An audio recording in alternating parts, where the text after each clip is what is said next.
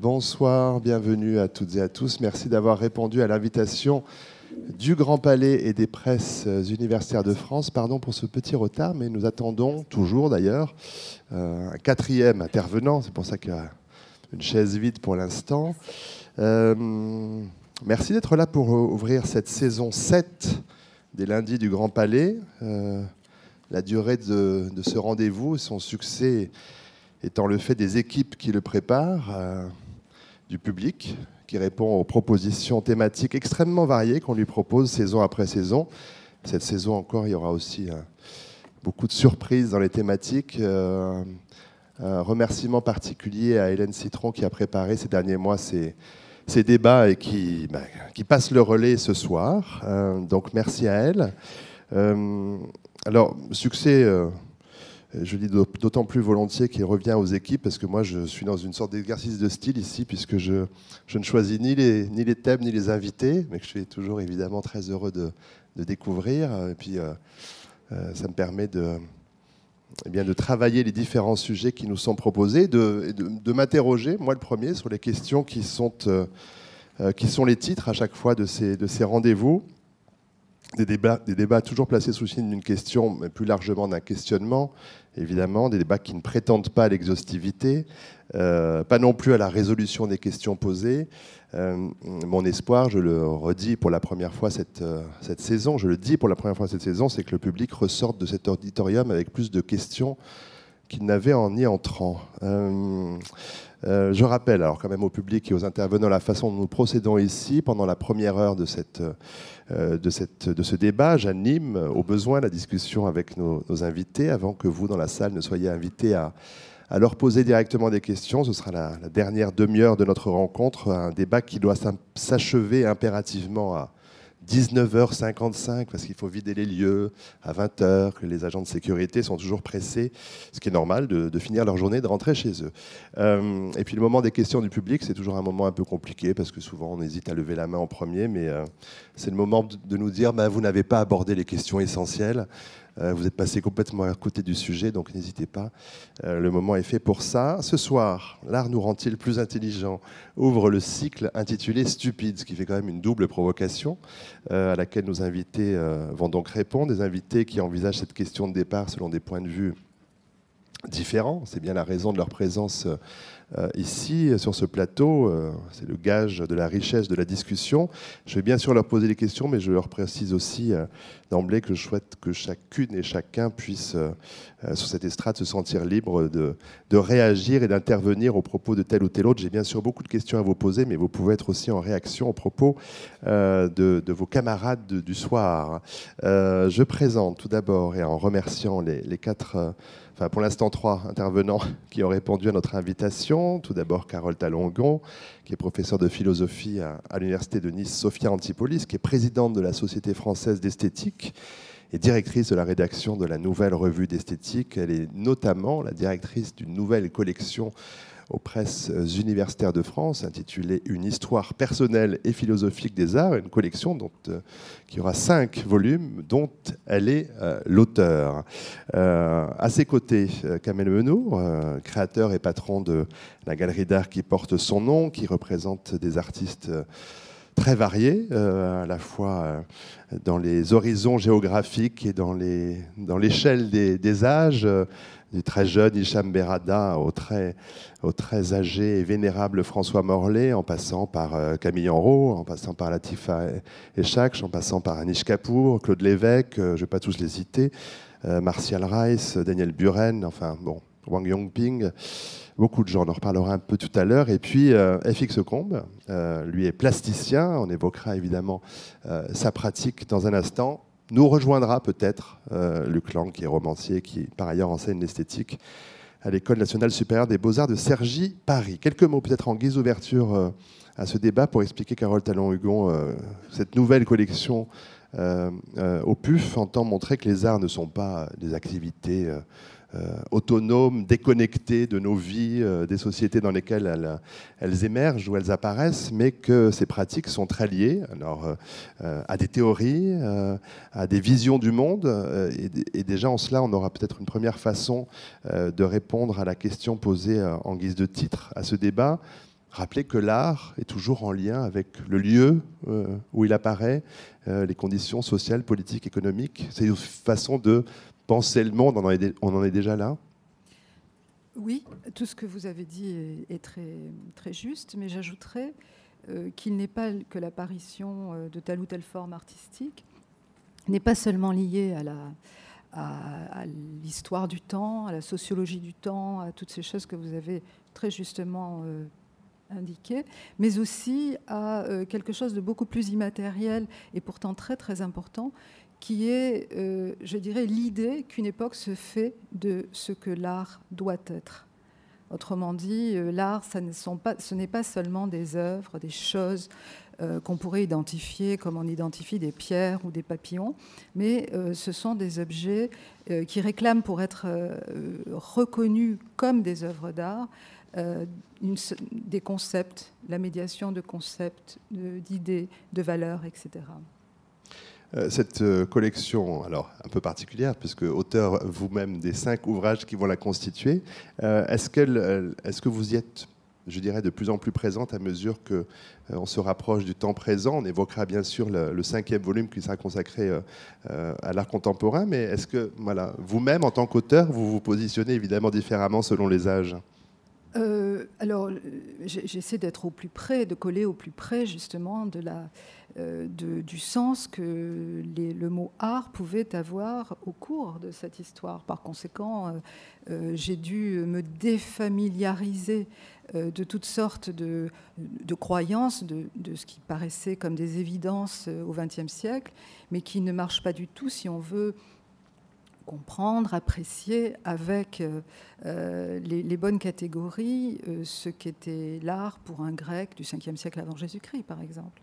Donc, euh, plus on s'éloigne dans le temps, plus euh, l'impression d'étrangeté augmente, plus on se rapproche, bon là effectivement, puisqu'on suit un ordre chronologique, plus on avance vers le XXe siècle, plus euh, je suis dans un univers qui m'est familier, mais ça ne signifie pas pour autant que cet univers-là est compréhensible sans cette dimension historique. C'est-à-dire le sens de cette collection, c'est de montrer que la manière dont nous concevons l'art aujourd'hui euh, n'est pas née, euh, d'abord n'est pas éternelle, deuxièmement euh, n'est pas née par hasard à un moment du XXe siècle, mais qu'elle est aussi portée par une histoire, par une généalogie qui est complexe, d'où la volonté de faire cette sorte de, fresque hein, chronologique qui mêle l'histoire de l'art et euh, les concepts, l'histoire des concepts, l'histoire des idées, parce que je soutiens, euh, ça c'est la thèse qui, sous-tend toute la collection, que euh, les uns ne vont pas sans les autres, et que c'est la, formule type, hein, c'est-à-dire l'histoire de l'art sans histoire, sans histoire des idées, de l'idée d'art est en quelque sorte euh, aveugle et l'histoire de l'idée d'art sans l'histoire des œuvres est vide.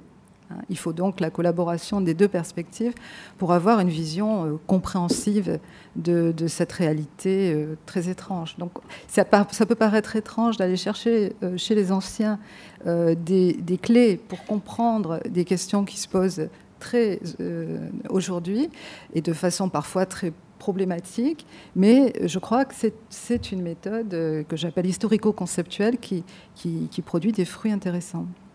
Euh, rapport de Kabel Menour à l'art, euh, alors un parcours particulier dont vous allez peut-être nous rappeler quelques étapes. La galerie, elle a été créée en 99, d'abord rue Mazarine, depuis longtemps maintenant rue Saint-André-des-Arts, et puis un autre espace rue du Pont de Lodi. d'abord la photographie, et puis, puis l'offre s'élargit, et puis des artistes d'abord jeunes et puis maintenant de jeunes à, seniors, comme on dit aujourd'hui, et puis un flair et un goût qui vous amène aussi à représenter et accompagner des artistes aussi bien à la Biennale de Venise, à Monumenta, au Château de Versailles. Euh, euh, voilà, ça ressemble un peu à une success story, mais revenons euh, au, point de départ. La rencontre avec l'art, pour vous, elle se passe comment? Et ce qui nous amène quand même aussi à, à l'intitulé de ce débat. Bonsoir. Euh, comment répondre à, cette question sans, trop parler de soi? Euh, Un peu quand même. Un petit peu. Euh, moi, l'art, ça a été une, ça a été un accident et ça a été une révélation. Ça a été une sorte de, de choses tellement évidentes qui m'est apparu qu'à 23 ans. Moi, j'ai fait des études qui n'étaient pas du tout. en fait, j'étais pas destiné ou je m'étais pas orienté dans, ce territoire. J'ai fait une maîtrise d'économie, donc j'aurais peut-être pu devenir banquier ou j'aurais pu être, en tout cas, faire des études de, de, de, de commerce dans une, grande école. Mais c'était quelque chose qui était tellement loin de ce que je souhaitais faire, et je pense que j'aurais été très malheureux et très triste. Et je pense que la vie, c'est essayer d'arriver à quelque chose qui est harmonieux et qui nous permet d'être soi. Et je pense que j'ai toujours été, euh, sans le savoir, euh, euh, quelqu'un qui pouvait être proche des artistes, ou en tout cas qui pouvait les entendre, puisque j'ai un petit souvenir euh, finalement qui est assez enfoui dans ma mémoire, mais quand j'étais petit, euh, je, dessinais des fleurs et, je, me, faisais moquer par des, enfants qui, me disaient bah, Tiens, il dessine des, des fleurs, t'es une fille. C'est quelque chose qui me restait, et bon, je ne sais pas pourquoi, mais je dessinais des fleurs, des fleurs, des fleurs.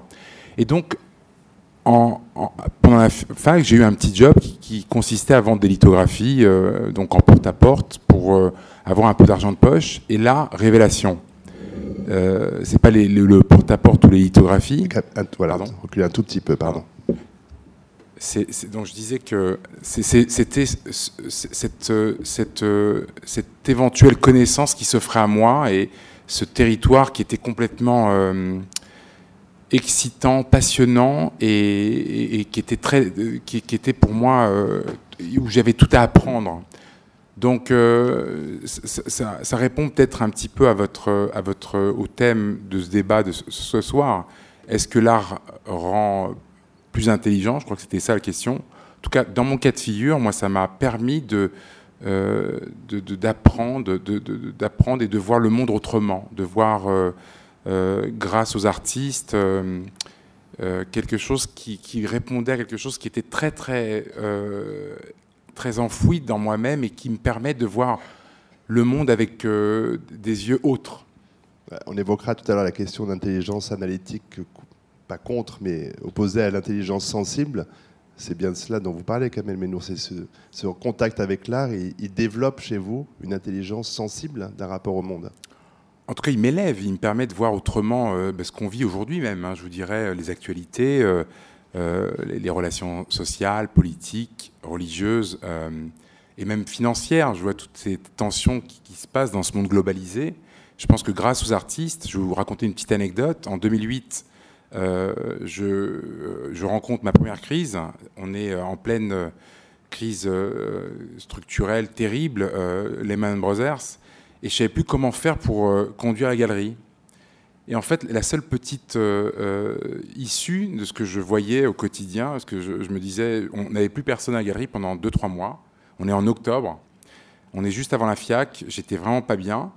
Et en fait, la seule chose qui m'a permis en fait de voir autrement, en tout cas, euh, c'était de, de, converser tous les 2-3 jours avec un, un, architecte utopiste que vous connaissez sûrement, avec Yona Friedman, que j'allais visiter le matin, qui a 86 ans, et qui me parlait de tout autre chose que de, de, la réalité, qui me parlait en fait de la spatialité de la ville, de ce qu'il envisageait dans les années 50, à un moment où en fait on n'avait pas encore, on était en train de construire, de reconstruire l'Europe, et il était déjà dans une sorte de, de, de concept d'envisager une ville sur la ville. Et moi, ça me permettait en fait de voir autrement que euh, la conjoncture, ce qui se passait en, face de nous, euh, les, politiques qui ne savaient même pas comment répondre, comment pouvoir reconstruire les, économies. Donc voilà en quoi l'art, pour moi, me nourrit et m'élève. Alors deux artistes complètent notre plateau d'intervenants. Je salue l'arrivée de, de, Luc Lang, euh, que j'ai présenté sommairement, mais que je vais présenter plus longuement dans un instant. Peut-être rester d'abord dans le domaine des arts plastiques, et puis comme ça on fait un tour de table avec, euh, avec vous, FX Combe. Euh, travailler la photographie, mais euh, doit-on dire tout de suite les limites de la photographie? Je ne savais pas que ce soir nous aurions effectivement un visuel qui est signé de vous, et on voit tout de suite à quel point la photographie chez vous a un lien très fort à la picturalité, enfin à la matière même euh, de, la peinture, mais ça vous, allez pouvoir l'expliquer peut-être à, euh, notre public ce soir. Votre champ de travail, on le voit très bien aussi ici, c'est l'espace urbain. Enfin, c'est un des, un des cœurs, en tout cas, de, votre préoccupation artistique. Des œuvres qui sont présentes dans, différentes collections, celle du, du, FNAC, euh, celle de la Bibliothèque nationale de France, euh, beaucoup de collections privées en France, à l'étranger. C'est la galerie Next Level, euh, galerie qui vous représente à Paris. alors, c'est vrai que, avant de nous intéresser à la question du soir, peut-être un, peu expliquer, ça nous permettra de mieux saisir ensuite, quand on reviendra à la thématique du débat, un peu expliquer les recherches à la fois plastiques et intellectuelles qui est la vôtre On va commencer par plastique, ce sera plus facile pour moi. Euh, au départ, moi je viens de la photographie argentique, de cette photographie où euh, on rangeait un négatif dans l'agrandisseur, on, mettait une feuille de papier photosensible sous cet agrandisseur et on attendait qu'il se passe le moment magique de ce qu'on appelait l'insolation. Et j'ai toujours cherché à détourner les lumières qui venaient de cet agrandisseur pour créer, soit par euh, des miroirs, soit par des verres dépolis ou autres, pour créer une sorte de matière photographique qui était complètement, qui n'existait pas dans, dans, ce, ce champ entre l'agrandisseur et le papier, dans ce, no man's land un petit peu à la fois temporel et, spatial, pour créer cette matière photographique qui, n'apparaissait que par ce procédé. il y a quelques années, j'ai fait ma petite révolution numérique euh, je cherchais à trouver le moyen de fabriquer une nouvelle matière, numériquement parlant, sans passer par des logiciels compliqués. Et il se trouve que c'est arrivé assez rapidement. Euh, mes enfants étaient en bas âge à cette époque-là. Et il y avait dans les paquets de céréales euh, de l'époque, on offrait un petit CD-ROM. Alors, il faut y avoir coloris Petit ours brun ou coloris euh, tel ou tel euh, dessin animé de, Walt Disney. Et un jour, il y a eu un petit logiciel qui n'était absolument pas euh, performant, mais qui était un petit logiciel pour retraiter l'image. Je me suis dit, bah, je vais m'amuser à mettre des images que j'avais j'avais déjà faites. Et plutôt que de me dire, il y a une incompatibilité entre le format de ton image et le format que traite ce petit logiciel, il a compensé de lui-même.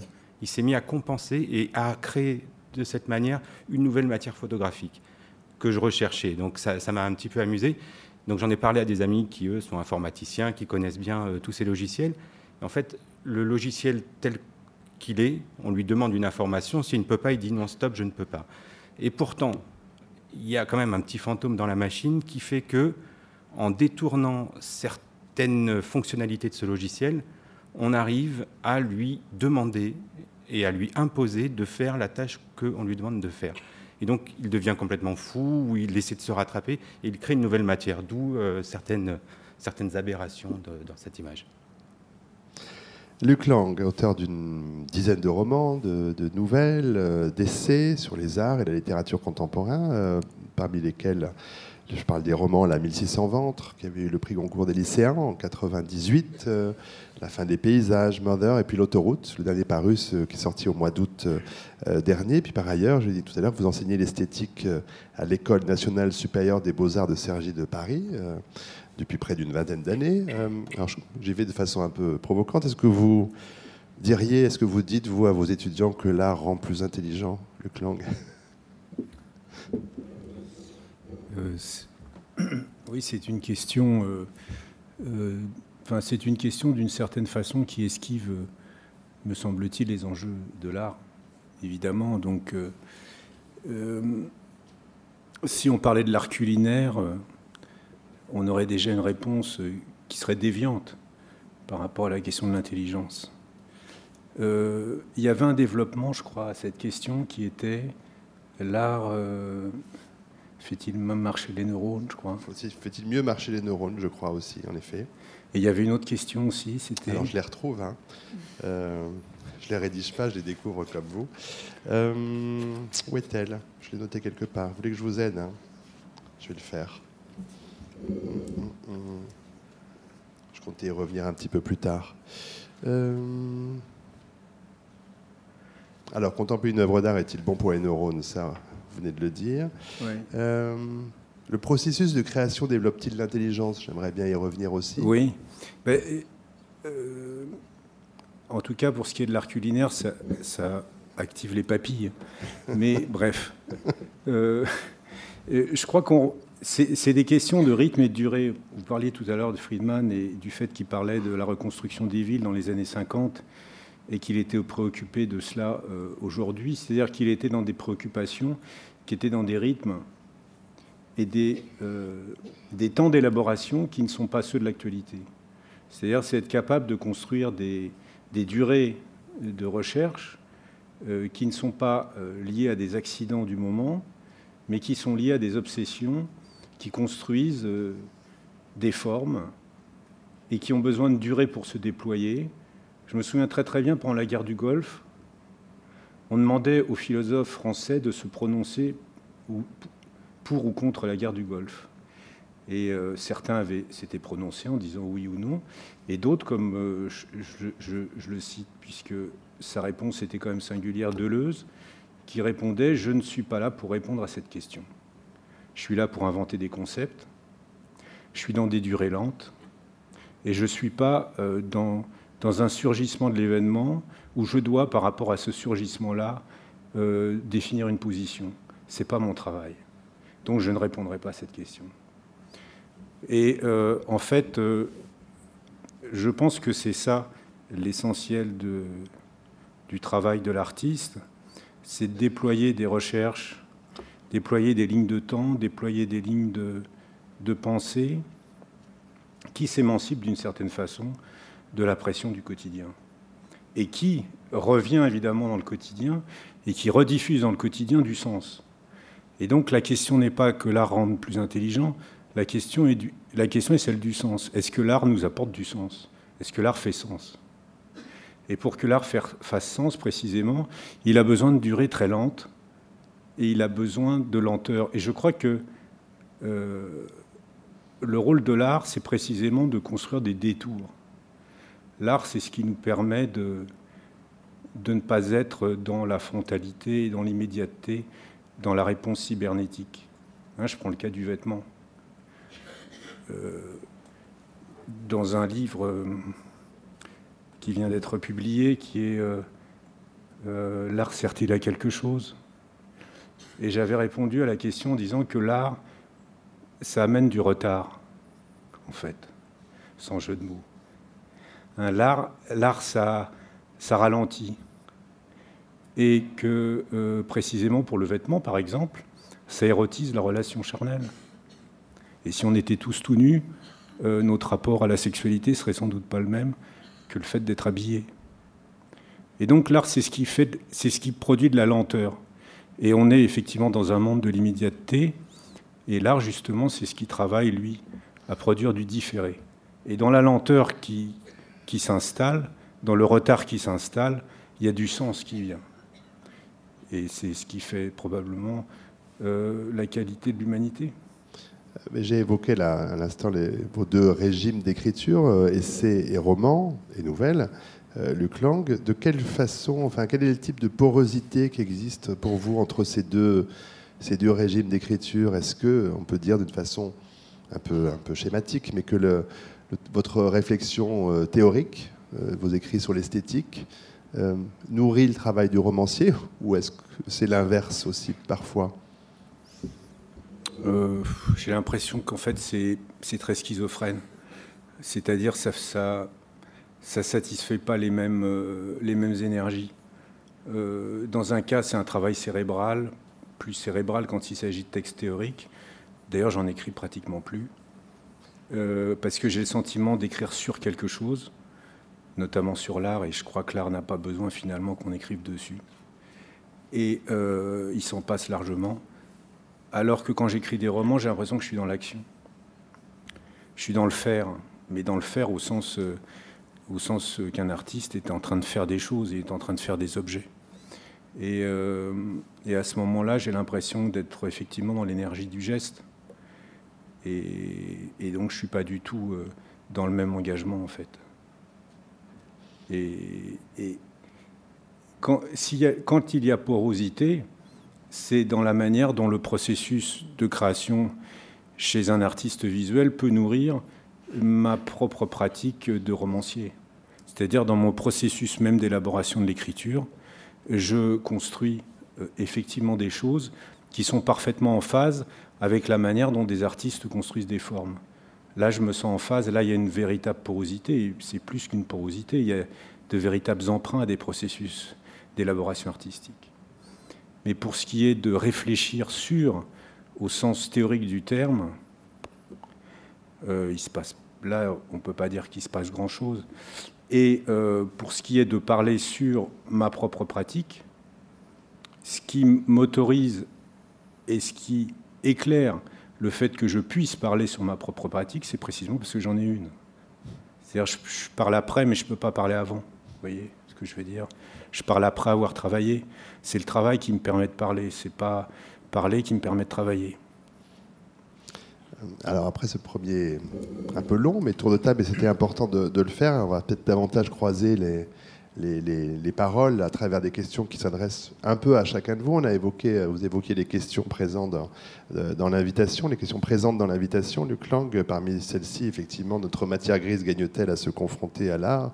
La première, c'était l'art protège-t-il de la bêtise? On y reviendra peut-être, euh, mais c'est le titre du cycle aussi euh, stupide qui amène à cette question. Euh, Carole Talongo, j'ai évoqué tout à l'heure, euh, effectivement, cette cette euh, façon dont on a eu, euh, cette façon qu'on a eu il y a quelques années de mettre en avant l'intelligence sensible par rapport à l'intelligence analytique, on va dire en gros depuis, depuis une vingtaine d'années. Euh, est-ce que notre rapport, dans la question du rapport à l'art, à toutes les formes de l'art, cette question, elle se pose euh, elle se pose de la même façon selon vous parce qu'il y a le regard de l'historienne d'art qui a ses connaissances, qui peut euh, voilà, lire un tableau selon des méthodes euh, que l'on connaît et qui sont éprouvées. Et puis il y a le spectateur aussi ou la spectatrice que vous êtes devant une œuvre. Il y a bien sûr ces connaissances qui existent, mais il y a les émotions qui, adviennent. Comment vous faites la part de ces intelligences-là? Alors, euh, déjà, euh, je dirais que la, la, la, question dans sa généralité est déjà difficile à appréhender parce que dire l'art nous rend-il intelligent ça me laisse très perplexe. L'art, euh, lequel euh, Est-ce qu'on parle de, de peinture Est-ce qu'on parle enfin, des arts cuisine. canoniques, etc. Ou bien, comme il vient d'être question, de cuisine ou de mode Bon, et je crois que la, manière de enfin, considérer ces différentes formes d'art, ce serait un autre débat de savoir si toutes euh, peuvent être euh, baptisées art. En tout cas, ce qui est sûr, c'est qu'elles n'ont pas toutes euh, institutionnellement une existence artistique, c'est-à-dire qu'il n'y a pas de cuisine encore dans les galeries, même s'il y a eu une représentation de Fernando Adria à la, à la Biennale de Venise, je ne sais plus en quelle année. Euh, donc c'est simplement c'est un signe que les choses évoluent. Hein. Je ne dis pas du tout qu'il y a une essence ou un ciel des idées qui nous interdit de mettre la cuisine au rang des arts.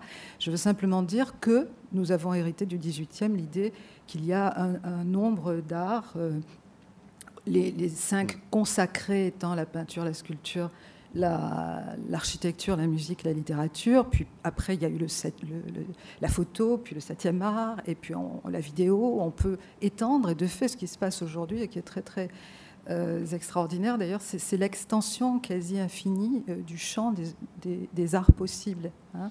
L'art brut, euh, les arts premiers, euh, le street art, le bio-art, etc., etc. Donc il y a une extension extraordinaire des, objets qui peuvent être appelés art. Bon, alors je pense déjà que, étant donné la diversité de ce matériau, le questionnement, euh, l'art nous rend-il plus intelligents ou fortifie-t-il notre intelligence sensible euh, c'est-à-dire nous rend-il plus sensibles aux sensibles en quelque sorte?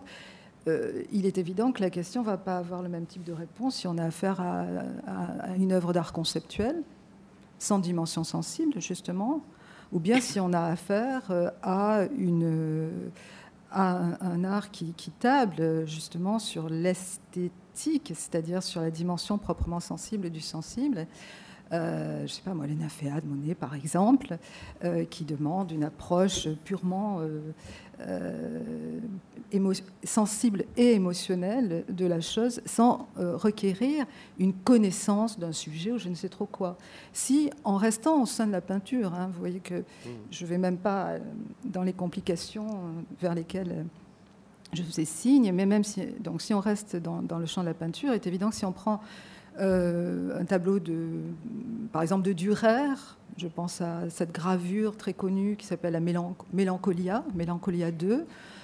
c'est une gravure qui est extrêmement énigmatique et euh, que l'on appréhende euh, certainement pas seulement à un niveau purement esthétique, on peut le faire bien entendu, mais euh, le fait de savoir une série de choses pour comprendre le sens de la gravure ajoute sans, doute, enfin en tout cas j'en suis persuadée, enrichit le contact avec l'œuvre. Donc dans ce cas-là, une approche purement sensible de l'œuvre euh, laisse de côté une part importante de ce qu'elle, propose. Euh, autrement dit, il y a toujours une approche, enfin dans, bien des cas, il y a une approche euh, qui est, il y a des niveaux d'existence qui sont stratifiés dans l'œuvre, en tout cas dans beaucoup d'entre elles. Euh, une œuvre, encore une fois, c'est d'abord euh, des matériaux, mais c'est aussi euh, des, apparences phénoménales, c'est-à-dire des couleurs, des formes.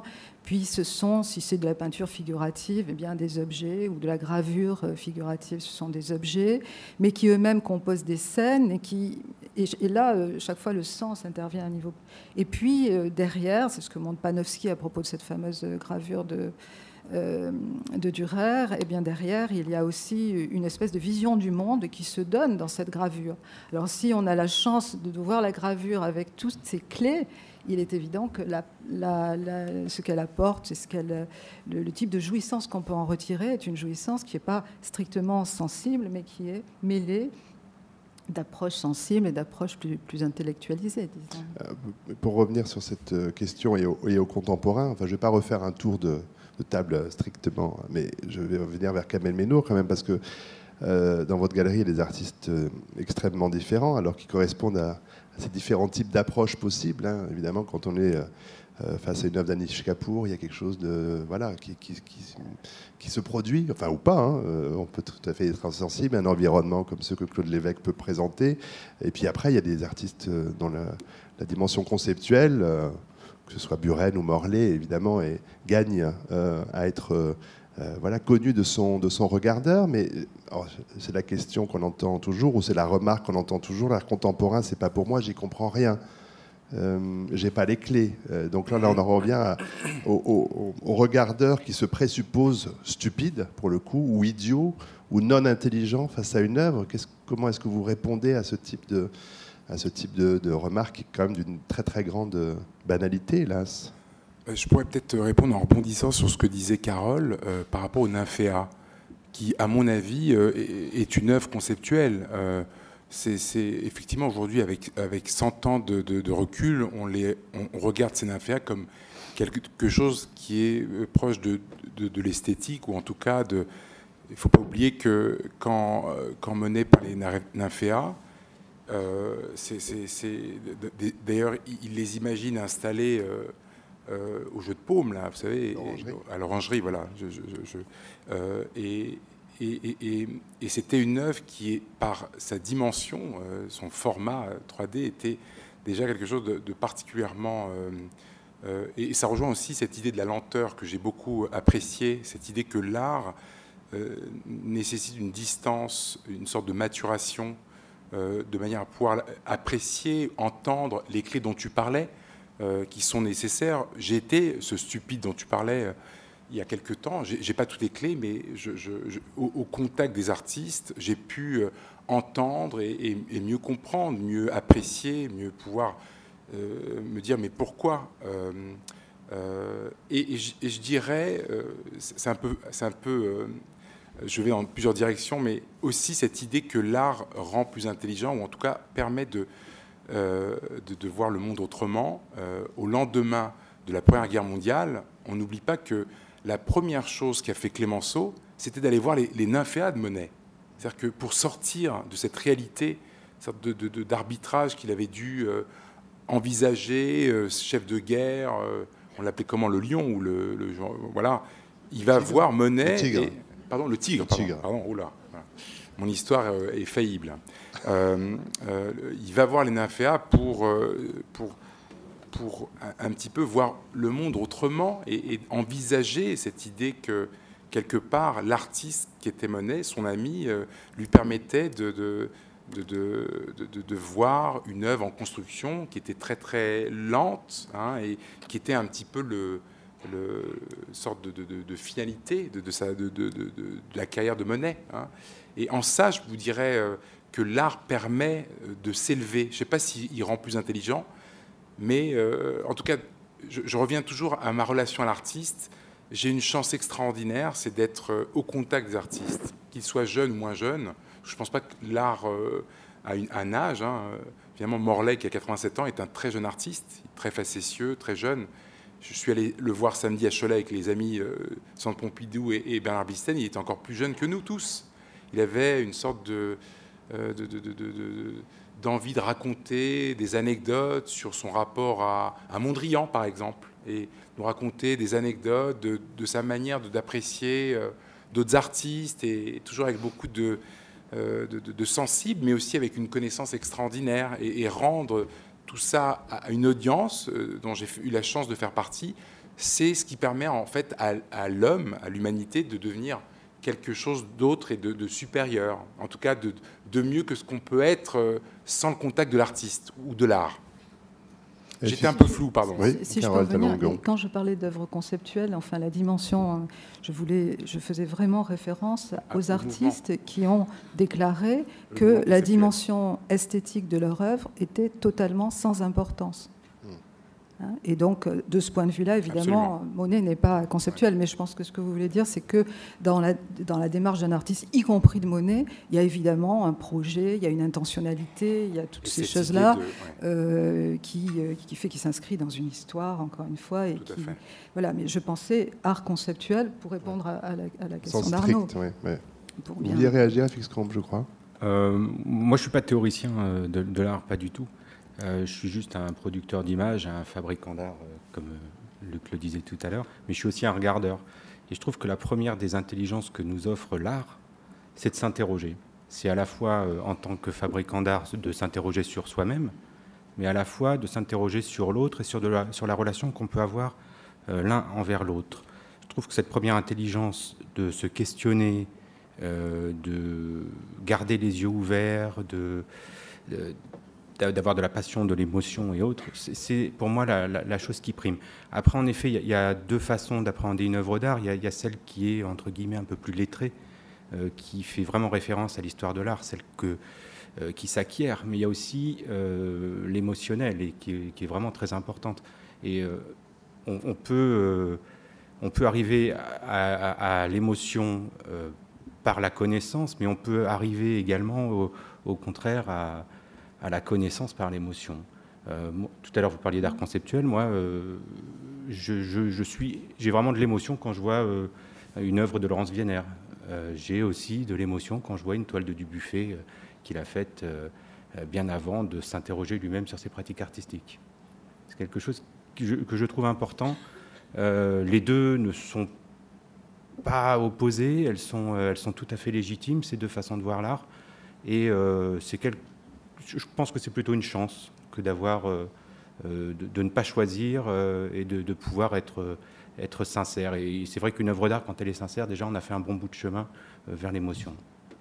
Et pour, bon, je refais un tour de table pour la peine, mais Luc Lang, dans, dans un texte fameux de Bergson sur la finalité de l'art, il, évoque l'idée que la peinture, elle élargit donc ce qu'on a évoqué ici, la, faculté perceptive, et que la littérature, elle enrichit la conscience de, la vie intérieure. Alors évidemment, on n'est pas dans le, dans le même rapport à, euh, voilà, à l'œuvre, parce que selon qu'on se projette dans le monde ou qu'on regarde en dedans de soi, est-ce que vous suivez Bergson sur cette euh, idée-là? Oui, euh, c'est intéressant ce que dit Bergson, notamment du roman, parce qu'il dit, enfin lui, c'est quand même le, philosophe de la question du temps, euh, dans l'histoire de la philosophie, c'est celui qui le premier réfléchit euh, très précisément à cette question, enfin juste après Nietzsche probablement, et, euh, et en même temps que Husserl. Mais ce qu'il dit, c'est que le philosophe n'arrivera jamais à, à faire comprendre par le concept qu'est-ce que c'est que le temps qui nous traverse et que la seule forme qui est capable de, faire éprouver le temps qui nous traverse, c'est le roman. Et c'est intéressant que, comme ça, il délègue à, une forme spécifique de l'écriture qui est celle du roman, la qualité de, nous faire éprouver l'écoulement du temps en nous-mêmes. Ce matin, j'avais une, une, discussion tendue, enfin, je veux dire au sens passionnel du terme, avec mes étudiants, sur l'art est-il nécessaire? Alors ça revient à l'histoire un petit peu de l'art rend-il plus intelligent? Et, euh, euh, et, la, question, la question était posée parce que la qualité de l'art, d'une certaine façon, c'est d'être inutile.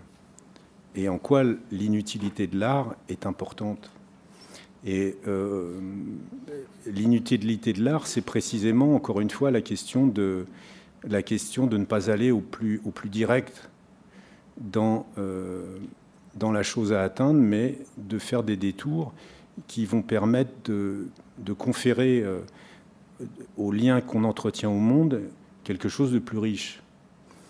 Et euh, j'aime bien parler de l'art en termes d'expérience. Euh, c'est-à-dire que ce que j'essaye de faire moi dans mes romans, c'est que le lecteur n'ait pas le sentiment de lire un livre, mais de vivre une expérience.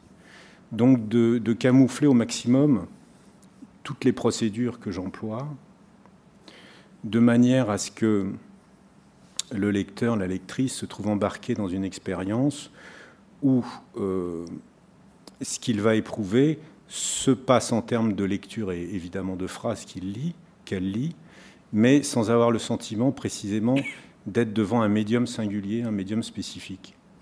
Et euh, on revient un petit peu à, bon, à, cette, à cette question de, de, la manière dont l'art réfère, puisque quand on fait de la peinture, euh, on dialogue avec toute la peinture qui nous a précédés, idem avec la photographie, quand on est photographe, on dialogue avec tous les photographes qui nous ont précédés, etc. etc.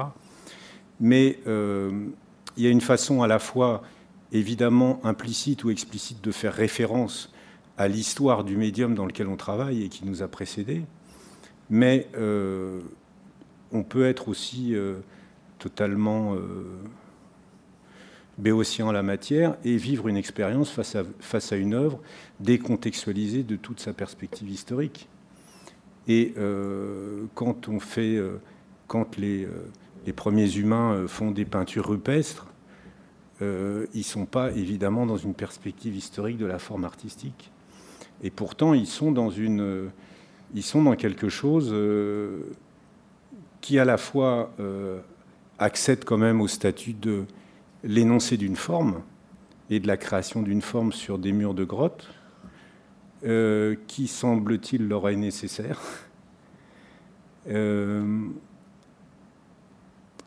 alors même qu'on pourrait penser que leur seule préoccupation, c'est la survivance de l'espèce, et qu'il s'agit juste de se nourrir, de se protéger du froid et de se protéger des animaux sauvages. Et bizarrement, ils se mettent quand même à dessiner sur les murs. Donc il y a, y a une espèce d'immanence euh, à l'humanité à produire des formes. Et euh, ces formes-là, euh, elles participent à la fois d'une expérience de la vie et elles participent aussi d'une possibilité d'affronter l'expérience de la vie. Et c'est en ce sens-là, me semble-t-il, que l'art est nécessaire. Et je ne sais pas si l'art rend plus intelligent, mais il semblerait, au regard de l'histoire de l'humanité, que l'art a toujours été nécessaire. Ça renvoie, alors, comme vous me demandiez tout à l'heure les questions de, l'invitation, euh, le processus de création développe-t-il l'intelligence Ou ou alors on pourrait dire, est-ce que l'art accompagne l'évolution de l'intelligence humaine par rapport à ce que vous venez de dire à l'instant Mais il y a en, art plastique quelque chose qui qui n'a pas d'équivalent euh, dans d'autres arts, c'est la question de l'art brut, alors qui est très en vogue en plus euh, depuis quelques années. Il y a un retour de l'art brut aujourd'hui et on sait ben voilà, Niki de Saint-Phal, euh, ici exposé, on sait sa passion pour le facteur cheval, comme ça a été le cas pour beaucoup d'autres artistes, euh, du Buffet et Gaston Chessac. Enfin, euh, la question de l'art brut par rapport à la, question de l'intelligence, c'est une question qui est un peu singulière, j'ai envie de vous poser à, tous, parce que si le processus de création développe l'intelligence, où est-ce qu'on situe l'art brut par rapport à cela? Qu'est-ce que, En quoi ça agit du coup Quels sont les neurones qui sont en action qui font que le facteur cheval fait ce palais imaginaire, Gaston Chessac euh, fait ses masques ou peint euh, les meubles de, son, de, son, euh, de sa ferme du Bocage. FX Combe, voulez-vous lancer? Je sais pas, la passion, pour moi, je pense que c'est le, moteur principal. la passion la passion du facteur cheval, en tout cas, pour l'œuvre qu'il va entreprendre, certainement. Gaston Chessac également. Je pense que c'est le moteur principal, avec cette sincérité et ce dont on parlait tout à l'heure, donc c'est cette émotion. à, la fois du, à, la fois du, créateur et de, de l'être humain qui veut être exister par son propre travail et s'interroger sur son propre travail comment ça apparaît, d'où ça apparaît, c'est la question des peintures rupestres, en effet, c'est des, peintures pariétales. Qu'est-ce qui pousse l'homme un jour à, faire une, main, une empreinte de main sur, une, sur le mur d'une euh, d'une grotte Pour une peinture pariétale, j'en sais rien. J'imagine que c'est aussi euh, un moyen de se distinguer et de, et de donner des indications à l'autre être humain. C'est peut-être aussi le principe de l'art brut à ce moment-là. Euh, C'était peut-être aussi une manière, bon, c'est un peu inventorier aussi ce qu'il voyait. Euh, je, me rappelle euh, dernièrement Soulage qui me racontait qu'il euh, s'il avait un référent dans l'art, c'était les c'était Lascaux. Hmm. Tu vois, donc c'est quelque chose qui qu'il nourrissait et qu'il qu'il questionnait aussi. ces personnes qui devaient survivre, bah, elles ont, par le biais de, de, de, l'image, pu transmettre aussi à, d'autres à d'autres générations ce qu'elles ont pu vivre, ou en tout cas les combats, de, les combats pour survivre, ou pour se nourrir, ou pour tailler euh, silex, quelque chose qui permette de, d'être dans, le, dans, la, dans le, passage aussi peut-être. Et je pense que l'art, c'est ça aussi, hein, c'est, c'est, donner quelque part l'artiste quand il crée, il, transmet et à une, à une audience. Euh... Carole Dallongon ben, en vous écoutant, je dirais que euh, ce que, ce que l'art pariétal euh, semble dire, euh, c'est que la créativité, le fait de vouloir fabriquer quelque chose ou de vouloir faire reproduire des formes, des images, etc., est vraiment une sorte de donnée anthropologique de base. Voilà, ça c'est sûr. la difficulté, c'est quand il s'agit de qualifier ces produits. C'est-à-dire, est-ce qu'on va dire que ces empreintes sont de l'art pariétal? Et là, justement, je travaille avec un laboratoire d'historiens de, et de préhistoriens euh, qui sont, comment dire, qui, avec les, qui sont venus vers moi au titre de, mes travaux autour du concept d'art, parce qu'ils sont très embarrassés quant à la dénomination c'est-à-dire à partir de quand un objet euh, peut-il être euh, qualifié euh, d'objet d'art? Le problème, c'est qu'il n'y a pas de réponse en termes d'essence. C'est-à-dire qu'on ne peut pas dire c'est un objet d'art à partir du moment où faire, faire une série de, mettre une série de conditions, précisément parce que la manière dont on a entendu le mot art et donc le concept a extrêmement varié. C'est-à-dire pour un homme du, Moyen Âge, euh, la notion de beaux-arts n'existe tout simplement pas. L'idée que l'art n'a pas de fonction, qui est une idée qui nous est, euh, auquel on, tient d'une certaine façon, voir que sa fonction c'est de ne pas avoir de fonction, comme disait Adorno, euh, que son usage c'est de ne pas avoir d'usage, d'où sa fonction critique, etc., etc. Ça c'est une idée tout à fait moderne.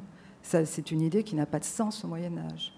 Alors, ça ne veut pas dire que je suppose que personne ici ne se considère comme détenteur de la vérité de la notion d'art pour l'éternité. Hein. Euh, alors, je, ne dis pas du tout que c'est une notion qui n'a aucune valeur. Je dis simplement qu'elle a besoin d'être contextualisée pour être comprise et qu'il est bon pour ne pas justement euh, peut-être pour y voir plus clair dans ces, dans ces objets euh, limites, hein, dans ces objets frontières qui sont euh, les objets d'art brut, parce que là, on a affaire à des objets, si je pense par exemple à ce qu'on a appelé l'art des fous, par exemple, avec tous les guillemets bien sûr, c'est une appellation qui ne correspond pas à une intention explicite, enfin dans un certain nombre de cas, bien entendu. Donc c'est presque de l'art sans intention d'art, vous voyez. Et de la même façon, le produit, euh, cette main sur la paroi de Lascaux, où euh, le, risque, c'est de projeter sur, sur, des, sur des formes de création, là le mot convient tout à fait, bien sûr, euh, qui sont, encore une fois, je crois, une donnée anthropologique de base, des euh, qualifications qui, transportent avec elles toute une série de valeurs qui ne correspondent pas forcément, justement, à, aux œuvres, enfin, aux productions, j'emploie un terme le plus neutre possible, dont on parle dans ces cas-là. Luc Lang. Oui, c'est la question de la réception, cette fois, et la question de l'évaluation de l'objet. Qu'est-ce qu'un objet d'art? Qu'est-ce qui n'est pas un objet d'art? On a l'exposition du champ qui commence. Ça tombe bien, si j'ose dire. Euh, mais euh, une autre des dimensions anthropologiques, enfin que, déploie très très bien euh, Hans Blumenberg, c'est de dire que la dimension anthropologique de l'être humain, c'est d'être métaphorique, puisque notre rapport de la langue au monde est toujours un rapport métaphorique, puisque nous sommes obligés d'utiliser une langue quelconque pour nous exprimer et pour faire lien soit avec les autres humains, soit avec le monde et que cette langue, il a bien fallu qu'on la construise, qu'on l'élabore, euh, et que c'est comme ça qu'on a fait lien. Donc il n'y a pas de, euh, il a pas de surgissement euh, originel. Enfin, l'être humain, sa qualité, c'est de ne pas être quelque chose de lié à une origine. Et donc, on est toujours, d'une certaine façon, amené à utiliser des formes. Et encore une fois, j'aime bien revenir aux vêtements ou revenir à la nourriture, parce que ça, ça concerne tout le monde, la nourriture et le vêtement. Et ça permet de bien comprendre qu'on est constamment en train d'utiliser des formes. Et on est constamment en train de choisir des formes.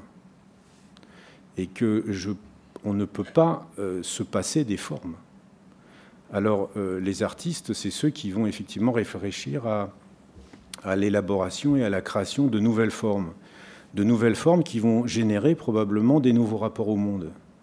Quand Oscar Wilde dit euh, les impressionnistes inventent la nature, ou plutôt réinvente la nature, effectivement. La nature, euh, euh, Hegel le dit très bien, la nature n'existe pas en soi.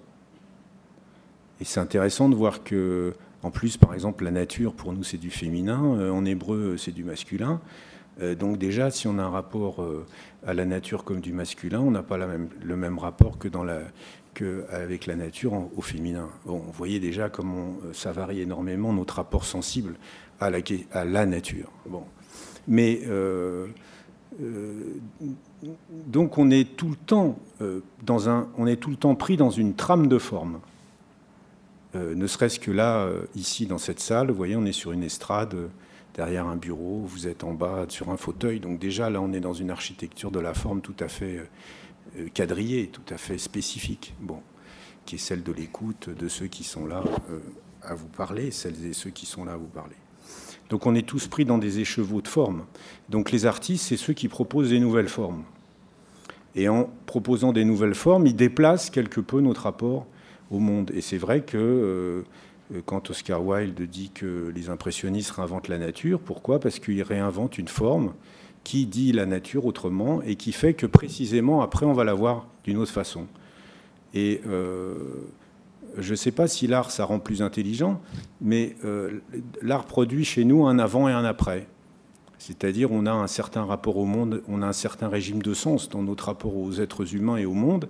Et puis il y a de l'art d'un seul coup qui traverse notre espace visuel ou notre espace auditif, euh, euh, et puis qui fait qu'ensuite on n'entend plus ou on ne voit plus le monde de la même façon.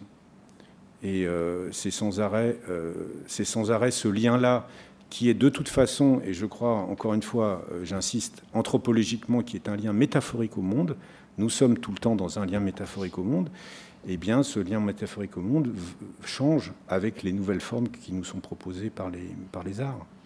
Et ces questions-là, bah, ça, on l'a déjà rappelé plusieurs fois, c'est vraiment les questions de, la modernité par rapport à l'art. Et effectivement, on n'était pas dans le même rapport euh, il n'y a pas si longtemps que cela. C'est effectivement euh, Paul Klee qui dit que l'art n'imite pas le visible, mais il rend visible. Hein, c'est ce que vous disiez. on, revient à, Bergson euh, euh, qui dit que justement, si les, artistes font apparaître le réel, c'est parce qu'ils y sont moins attachés que les, autres et que donc ils peuvent le, peuvent le, regarder, donc le montrer euh, autrement. alors les gens nous écoutent, mais j'expliquais avant que vous arriviez, Luc Lang, qui vont bientôt avoir la parole. il y a des pans entiers immenses qu'on n'a pas du tout abordés dans ce débat, donc ça tombe bien, les questions vont pouvoir y remédier parce que j'aimerais quand même qu'on évoque la question de la place des arts dans l'enseignement de ce pays, même si la question est évidemment euh, euh, toujours posée et que je crois qu'on ne sera pas forcément en désaccord dans cette salle pour euh, dire que la place des arts à l'école est un problème voilà, très sérieux. Mais avant de... Je n'induis pas les questions, vous poserez celles que vous voulez.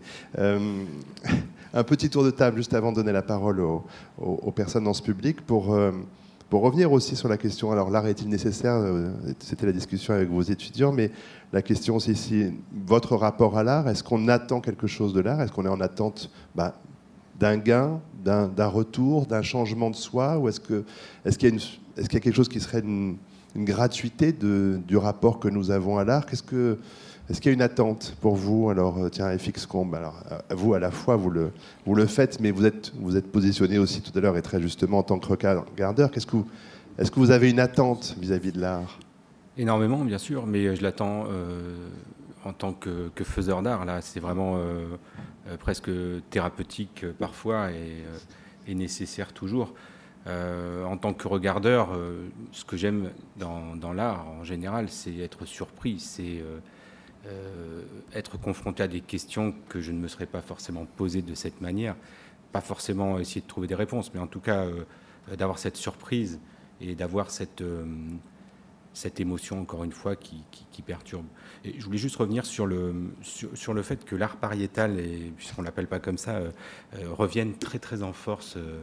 Je, je, pense qu'on est dans une société où on est tellement noyé d'images qu'on a besoin de retrouver des images qui euh, seraient entre guillemets vraies, sincères et euh, non trafiquées euh, à la fois, évidemment pas par ordinateur, mais pas trafiquées par tout le, par, tout le message qu'on peut y accoler. Donc je pense que plus on voit d'images, plus on arrive à faire la part des choses, c'est peut-être aussi ce qu'on appelle l'histoire de l'art, et plus on se rattache à des choses que l'on que l'on croit ou que l'on sait sincères. Et c'est ce que je trouve important dans ce rapport euh, avec l'art pariétal, notamment avec la grotte de Lascaux ou même les, euh, grottes Chauvet, euh, qui, vont, qui sont en train de, réouvrir bientôt, la grotte Chauvet. on aura une fausse grotte Chauvet qui sera comme la vraie. Bon, Lascaux, Lascaux 1, Lascaux 2. Bon, voilà. Mais bon, en tout cas, il y, a quand même, à mon avis, ce retour à une, à une, une image originelle, une image première qui est, sans doute due à ce déferlement d'images que l'on subit parfois volontairement et parfois euh, involontairement euh, en ce moment. Alors, Kamel Menot, vous avez répondu déjà finalement à la question en disant que voilà, cette fréquentation alors de l'art et des artistes, pour, euh, pour ce qui vous concerne, c'est quelque chose qui vous élève et qui, qui, vous fait voir peut-être la, vie autrement. Mais Carole Talon-Hugo, c'est vrai que c'est une, une question moderne. Hein. Qu'est-ce qu'on attend de l'art? C'est pas quelque chose qui, c'est pas une question qui se posait comme dans ces termes en tout cas. Est-ce qu'il y, a un profit à tirer de cette rencontre, de cette fréquentation? Alors, euh,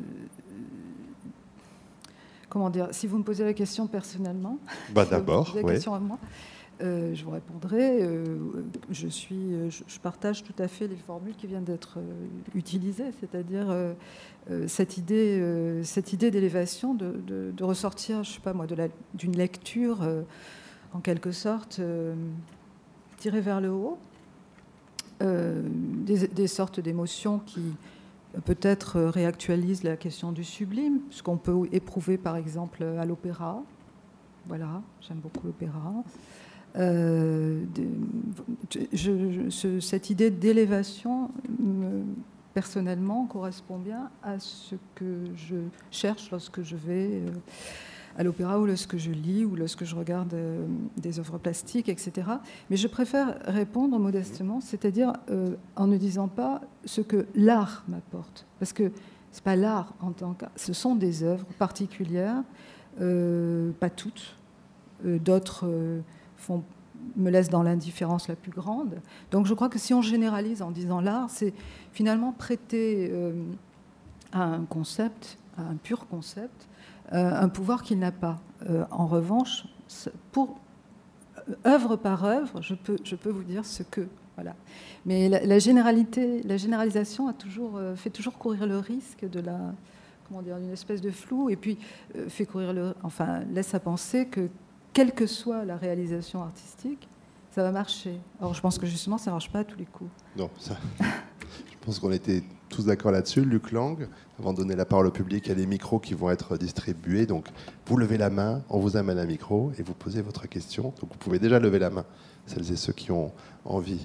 Euh, ouais, est-ce que c'est l'art est-il nécessaire? Alors, finalement, qu'est-ce que, qu'est-ce que, qu'est-ce qui est sorti de cette conversation, euh, de la tension de cette conversation ce matin, selon vous? Quelles idées fortes? Ben, FX on parlait de, de la sincérité, euh, ce qui est un mot euh, qui, qui, qui, me, qui me questionne beaucoup, qui, qui me faisait penser à, à, l'art africain d'Afrique noire où euh, les masques sont vrais que quand ils sont dansés.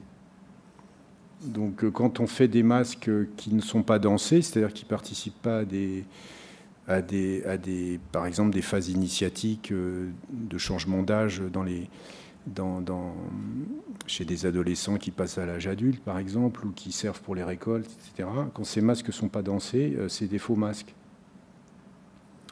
Et donc, ça veut dire que l'objet n'est pas, euh, pas vécu, n'est pas agi, et du coup, euh, il n'est pas vrai. Quoi. Enfin, bon, c'est aussi que l'objet est décontextualisé dans nos sociétés. Oui. Donc, il est, il est vu comme une sorte de, de relique, alors que en Afrique, euh, dans leur contexte euh, initialement. Donc, ils, sont le, ils sont le, l'illustration, en tout cas l'accompagnement d'un, rituel, un passage de l'adolescence à l'âge adulte, mm. ou de cette histoire de la sexualité. Hein. Alors qu'en France, quand on, quand on, moi je suis dans un quartier où il y a que des, il y a beaucoup de galeries d'art primitif mm. et, et, je vois que quelque part il y a, il y a quelque chose qui, que je trouve un peu, hein, c'est, j'essaie d'être euh, diplomate un peu. Euh, ben, en fait, ce que vous décrivez, si je peux problématique, c'est exactement euh, le phénomène de décontextualisation. C'est-à-dire que quelque chose qui était un objet assorti d'une fonction, ou deux fonctions au pluriel, va être privé de ses fonctions à partir du moment où il va, il va devenir un objet d'exposition. Et donc il va entrer dans un régime qui est un régime qui ne lui correspond pas, il va être artifié pour le coup, hmm. et euh, avec toute une série de malentendus et de conséquences que ça peut avoir. Et, dans mon cas de figure, moi, j'ai pourtant fait beaucoup d'efforts pour essayer de... Parce qu'en fait, en allant chez des personnes qui collectionnaient de l'art contemporain, je me suis euh, aperçu qu'il y avait beaucoup de personnes qui collectionnaient aussi de l'art primitif. Et j'ai essayé de me, me dire, mais comment ça se fait que ça rentre pas? Et j'ai le sentiment que, en tout cas, personnellement, c'était quelque chose qui, qui sonnait faux, en tout cas dans mon appréciation, et de, de, ce, comme si on récupérait des stigmates d'une autre société et qu'on mettait euh, et, qui était et, qui n'était plus éteint, qui n'était plus allumé. C'est quelque chose de très très bizarre. Euh, c'est pas du tout ce côté euh, fétiche ou euh, maléfique que qu'on peut envisager dans, Mais moi, c'était cette ce dont vous parliez, à savoir que en, recontextualisant dans notre société, je, trouve, je trouve que c'est quelque chose qui est euh, presque fabriqué. Mmh. Hein? Luc Lang. Euh, oui, je réponds juste à ça, mais je ne réponds pas en fait à la question. Euh, Jacques Kershaw, je disais par exemple, lui qui faisait beaucoup de terrain et il allait récupérer des œuvres un peu partout, qu'il ramenait ensuite, il a fondé une collection très importante dont il a qu'il a, légué, qu'il a légué ensuite euh, au Quai Branly, euh, il disait qu'il n'y avait, il avait pas de hasard dans les, dans les œuvres qui étaient déposées notamment dans les tombes, c'est-à-dire que les œuvres les plus belles, d'un point de vue des formes, étaient chaque fois des œuvres qui appartenaient à des chefs de village, à des marabouts, c'est-à-dire à des, à, des, à, des, à des personnes importantes dans le village et qui, évidemment, euh, commanditaient euh, des pièces à des artistes qui étaient repérés comme étant euh, des meilleurs artistes que d'autres, etc. Donc c'est intéressant de voir que la question des formes, là aussi, dans leur dimension et leur puissance esthétique, était prise en considération, alors même qu'elles ne servaient pas seulement à être des objets à regarder mais des objets à danser. Donc c'est quand même, quand même intéressant. On retrouve cette hiérarchisation sociale euh, dans le, dans le goût et le choix des œuvres et des artistes. Je euh, partage tout à fait ça. Moi, il y a une, sculpture africaine que j'adore, c'est la poupée Ashanti. Hmm. Et je l'aime parce qu'elle est belle, mais parce qu'à la fois, c'est un objet de jeu, c'est pas un objet sacré. Et il reste, euh, il reste, on peut jouer avec. Et je trouve qu'elle est magnifique et que sa tête ronde, et, elle est complètement désacralisée tout de suite. je n'ai vu aucune main se lever, mais c'est peut-être parce que j'avais le dos tourné. Est-ce qu'il y a des questions dans cette salle? Parce que j'en ai d'autres. Hein, mais après, généralement, quand il reste plus que trois minutes, tout le monde lève la main. Et évidemment, pas mal de gens sont frustrés. Vous avez vu une main, oh, une main levée. Bien, même d'une deuxième. bonsoir. Bonsoir. Une question. Bon, je crois que Alors, parlez bien près du micro parce qu'on ne vous entend pas pour l'instant. Merci. bonsoir, je crois que c'est Madame Talon-Hugon qui a dit que l'art, bon, il y a les cinq piliers de l'art, et puis il se rajoute l'art photographique, le septième art. Ensuite, on parle de l'art de la mode, après l'art culinaire. Euh, maintenant, on entend souvent les arts de la table. Est-ce qu'on n'arrivera pas, je ne sais pas, dans un futur proche ou même lointain, à euh, euh, nommer art plein de choses qui n'ont strictement, n'auront plus strictement rien à voir avec les arts premiers, si je peux dire, et qu'une fourchette de guide de graines, par exemple, sera, peut être pas comparée, mais ce sera au même niveau que les Niféas de Monet ou est-ce qu'après, ça induit qu'il y aura une hiérarchisation euh, des arts? Merci. Oui. Euh, ce, que vous décrivez, c'est effectivement une réalité, c'est-à-dire l'extension du périmètre de ce qu'on appelle aujourd'hui art. Alors, euh, le périmètre de ce qu'on appelait les beaux-arts au XVIIIe siècle était beaucoup plus restreint même s'il n'était euh, il pas toujours, euh, le périmètre était un peu flottant selon les auteurs, mais enfin en gros il y avait ce que, les cinq dont j'ai parlé tout à l'heure, puis tantôt la danse, le théâtre, est-ce qu'on le met dans la littérature ou pas, enfin bon, peu importe. Et, puis euh, les, extensions au, 5 au 6e art, 7e art, etc. Maintenant, on, ne dit plus le 12e art ou le 13e art parce qu'il y en a trop, justement. Et parce que... Alors, euh, qu'est-ce que ça va avoir comme conséquence? Vous pointez du doigt euh, une vraie question, c'est-à-dire à partir du moment où un objet, un concept, recouvre un, un nombre d'objets extrêmement variés et hétérogènes, parce que par exemple, jusque-là, les beaux-arts euh, euh, étaient à l'écart euh, des autres pratiques par leur inutilité, par le fait que justement ils étaient destinés à, une contemplation désintéressée. Mais si on introduit la cuisine à l'intérieur, il est évident que cette définition ne va plus valoir pour l'ensemble de ce concept élargi d'art. Donc plus on intègre de choses, plus la définition du concept va devenir problématique, euh, minimale, peut-être même impossible. Et on voit par exemple aujourd'hui dans le très grand intérêt porté au design, hein, euh, qui, donne lieu à toutes sortes de choses, d'expositions, colloques, etc.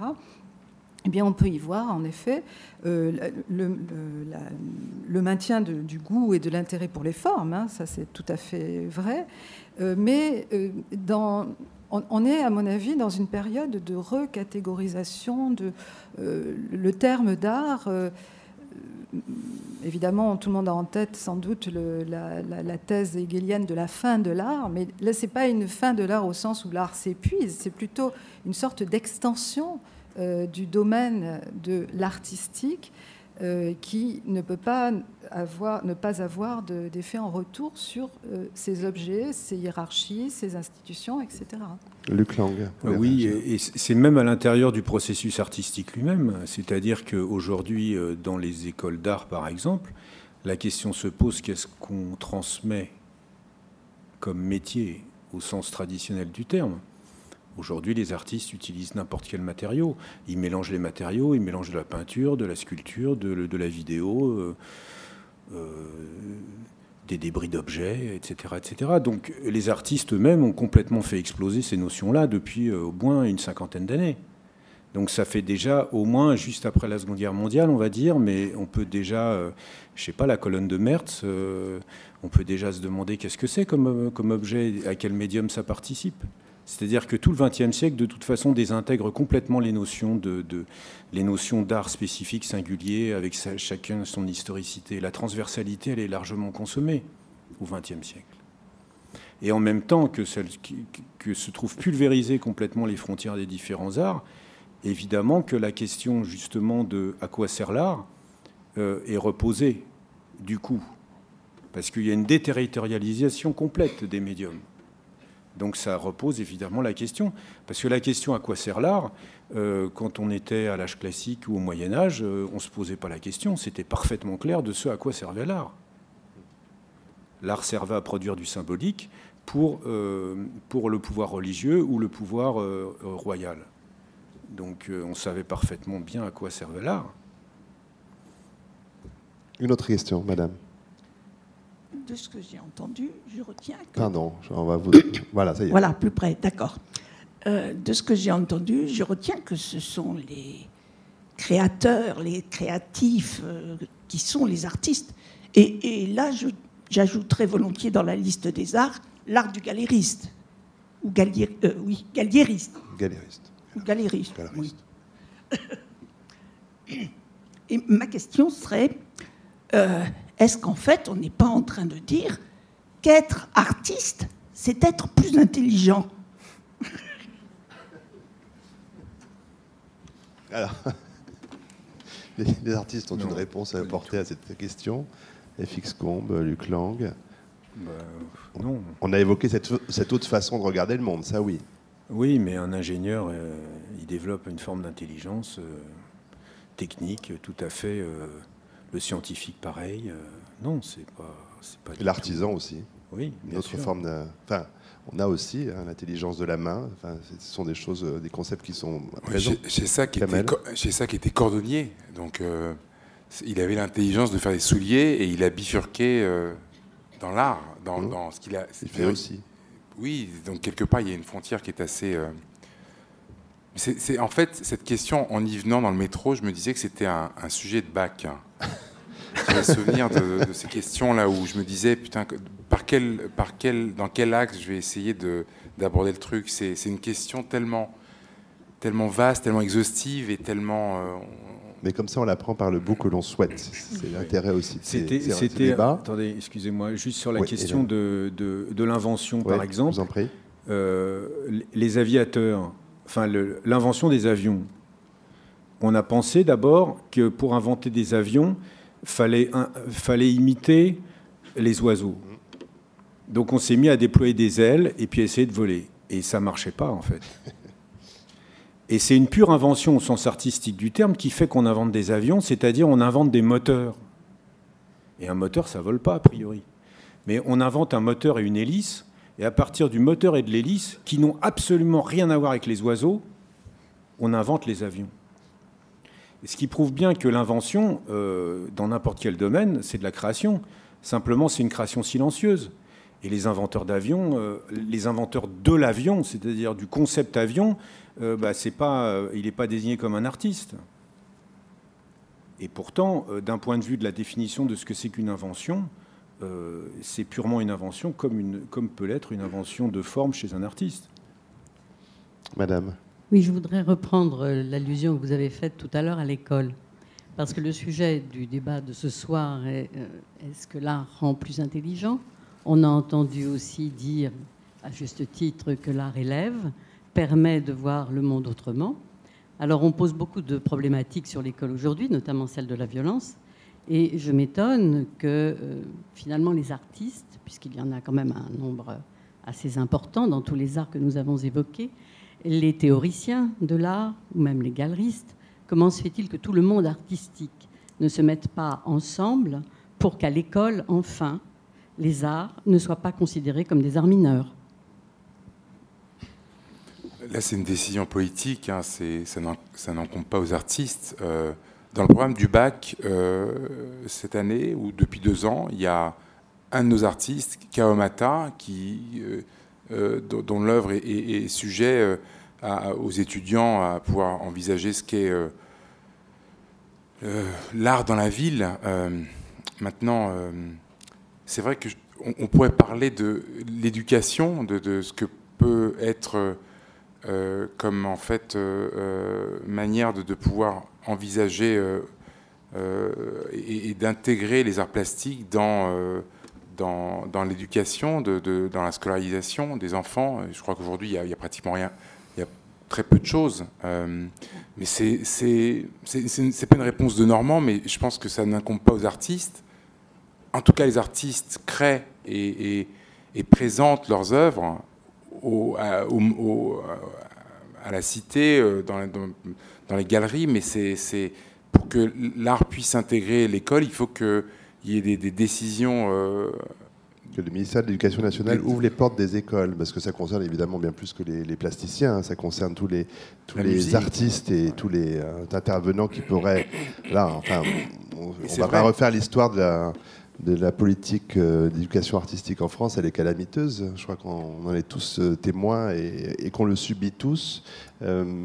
Voilà, on a, je ne sais pas si votre question est en lien avec cette précédente. Et donc sur ce, sur ce plan-là, je ne sais pas si vous avez envie les uns et les autres, mais forcément c'est aux politiques de donner l'impulsion. Donc euh, l'art étant inutile, euh, pourquoi l'enseigner?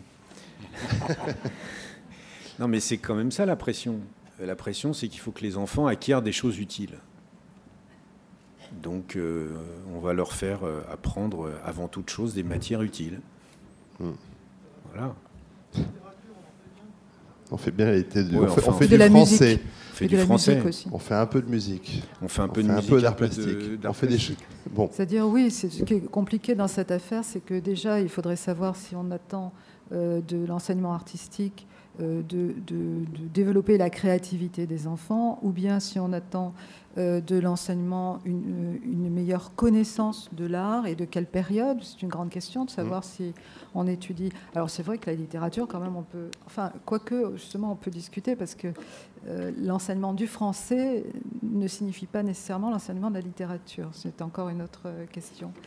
Euh, et l'enseignement de la philosophie est toujours en danger et n'est quand même pas garanti dans les pour les siècles des siècles non plus. Hein. C'est quand même et, que ce soit cantonné à la terminale est quand même déjà aussi une aberration. Enfin bon, mais on peut se réjouir qu'il soit encore en terminale. Enfin bon, euh, ces allers-retours, hélas. Je pense qu'on fera mille débats encore sur la question, hein, mais on espère que les, politiques bougent un peu. 19h49, encore une question au moins. Euh, ok, en fait, moi j'avais plus. Euh, ah, oui, le temps, c'est bon, parlez. Bon? Euh, voilà. En fait, on a, on a beaucoup entendu parler de, définition de, de l'art sous toutes ses formes. je, je, me demandais en fait comment est-ce que vous, vous définiriez l'intelligence? Pour vous, qu'est-ce que l'intelligence? Très bonne question. Alors, puisqu'elle est très bonne, vous allez pouvoir y répondre. Non, euh, bon, je dis très bonne question parce que c'est, vous avez raison, on n'a pas parlé de ça, à vrai dire. On, a, évoqué intelligence analytique et intelligence sensible à plusieurs reprises. C'est plus un prétexte qu'une vraie question, mais euh, euh, c'est vrai que l'intelligence, bon, traditionnellement, elle est définie comme une capacité d'adaptation aux situations, aux problèmes nouvelles, dans la mesure où cela suppose où ces problèmes ou leur résolution supposent un certain nombre de démarches, une démarche cognitive hein, par rapport à l'instinct, qui est aussi une forme d'adaptation, mais qui ne, qui ne, nécessite pas cette réflexion, cette mise en, en branle de, de capacité euh, d'abstraction, etc., etc. Et bon, alors ça c'est pour l'intelligence. Hein, c'est une définition parfaitement banale, mais euh, dont il faut sans doute partir. Euh, mais je crois que ça inviterait à. Enfin, personnellement, si en une seconde je peux dire. Je vous en prie. Euh, bah, je dirais que l'art ne rend pas intelligent au sens où l'intelligence est la mise en œuvre d'une faculté. Donc l'art ne donne pas des facultés, mais en revanche peut permettre d'exercer des facultés déjà là. Par exemple, bon, c'est un thème très, très courant aujourd'hui, mais qui a beaucoup de pertinence. L'idée que, je reprends mes exemples en littérature, euh, que la, littérature peut, par, des, par l'immersion euh, fictionnelle, créer des situations d'empathie qui peut permettre de faire voir le monde autrement, qui peut permettre de partager des points de vue qui n'étaient pas les nôtres, peut permettre de montrer la complexité des valeurs, euh, je pense, des choses très classiques. Hein, le, misanthrope de Molière, euh, ben, euh, la querelle du, sonnet de, d'Oronte, c'est très intéressant pour, pour réfléchir à ce que c'est que la sincérité. La sincérité et la possibilité de la sincérité en société. Voyez Donc cette, cette, manière de donner à penser sur des cas précis, c'est une manière, si on veut, de, d'exercer l'intelligence. Mais ça, rend pas intelligent. Enfin, ça serait ma réponse euh, en deux mots. Euh, encore une question C'est ici, allez-y. bonsoir. vous parliez de l'école et du fait qu'on ne nous apprend pas beaucoup les arts aujourd'hui. Et quel serait l'impact sur les étudiants et qu'est-ce qui nous manquerait finalement puisqu'on on nous enseigne très peu l'art à l'école? Alors, il nous manque un spécialiste des neurosciences. Hein, euh, sur cette... Non, mais je suis sérieux en plus quand je dis ça. C'est une blague, mais je suis sérieux. Euh, parce que ce sont des choses qui sont extrêmement euh, étudiées. Enfin, aujourd'hui, là, il faudrait un débat absolument scientifique sur cette question-là, sur la question des stimuli, sur la question de, bah, oui, du développement de certaines zones de nos cerveaux qui sont moins sollicitées si on ne, si on ne fréquente pas l'art. Enfin, il y a des réponses. je ne suis pas neuroscientifique, je ne peux pas vous le cacher. Je dois faire cette, cette outing ce soir. Euh, enfin, je sais pas, c'est la première réponse un peu rapide qui me vient. Euh, Luc Lang, non, vous avez envie de répondre à cette question? Non. Non, vous n'avez pas envie? Très bien de le dire comme ça. Non, je vous sentais presque. Non, euh, ce que ah, disait Madame tout à l'heure sur la question de l'intelligence, ça me faisait penser à une. C'était une anecdote qui était liée à un, de, mes, un de mes romans qui avait été étudié en, en classe par des lycéens et qui s'appelle 11 septembre, mon amour, et qui donc est pas un roman tout à fait, mais plutôt un qu'on appellerait un road story. Et il y a un chapitre qui s'appelle Les noms. Et euh, ce chapitre qui s'appelle Les noms, en fait, c'est tous les noms des victimes à la lettre L, puisque mon nom, ça commence par la lettre L. Donc, euh, donc j'ai pris toutes les victimes qui commencent à la lettre L, et donc j'ai fait une liste de toutes les victimes à la lettre L, en marquant euh, l'âge, et en marquant euh, là où ils sont morts, c'est-à-dire euh, World Trade Center, euh, dans, l'avion qui s'est écrasé en Pennsylvanie, etc. Et donc, cette prof qui est, que je trouve vraiment très impressionnante dans son travail pédagogique, étudie avec les, ses élèves la question de la liste. donc, il commence à lire la liste, et puis les élèves, au bout de Évidemment, au bout de, 30 secondes, on repérait que c'était que des noms euh, américains pratiquement. Et puis, euh, ils disent, bon, bah, ça va, on a compris, euh, il y, a, y, a 10, y a 10 pages de liste, on va passer tout de suite au chapitre suivant. Et elle leur dit, non, vous allez, on, va lire, on va lire la liste. Et donc, au début, ils ricanent parce qu'ils lisent mal les noms en américain. Puis, ils en lisent 10, et chacun lit un nom. Et au bout d'un moment, s'installe un silence. Et au, bout donc de minute, deux minutes, le silence est de plus en plus lourd. Et chacun proférant un nom, d'un seul coup, a l'impression de participer à quelque chose.